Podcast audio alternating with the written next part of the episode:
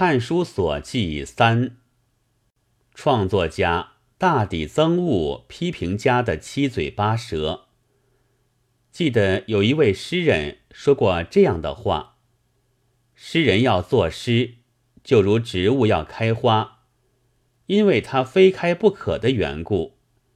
如果你摘去吃了，即使中了毒，也是你自己错。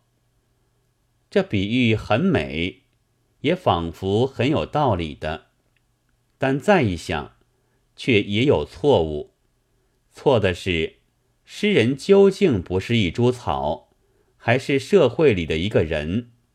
况且诗集是卖钱的，何尝可以白摘？一卖钱，这就是商品。买主也有了说好说歹的权利了。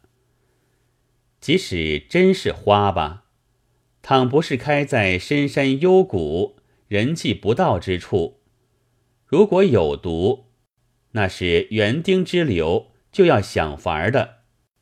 花的事实也并不如诗人的空想。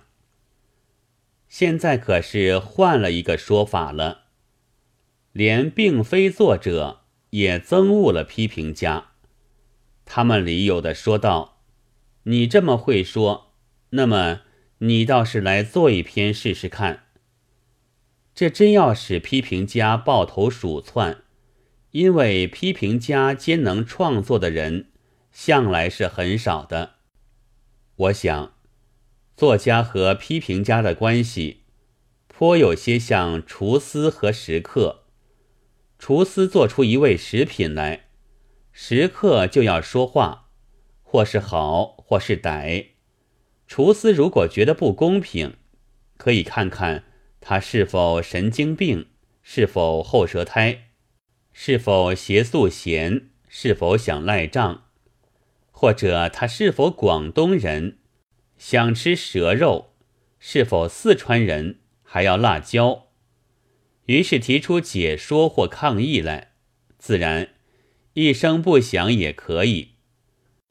但是，倘若他对着客人大叫道：“那么你去做一碗来给我吃吃看。”那却未免有些可笑了。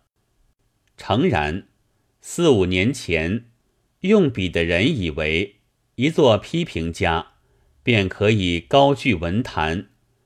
所以速成和乱评的也不少，但要矫正这风气，是需用批评的批评的，只在批评家这名目上涂上烂泥，并不是好办法。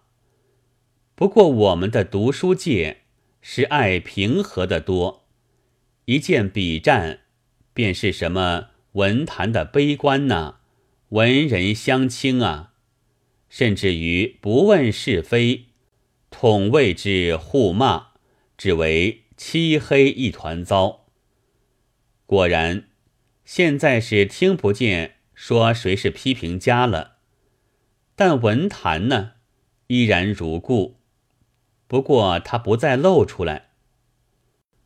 文艺必须有批评，批评如果不对了，就得用批评来抗争。这才能够使文艺和批评一同前进。如果一律掩住嘴，算是文坛已经干净，那所得的结果倒是要相反的。八月二十二日。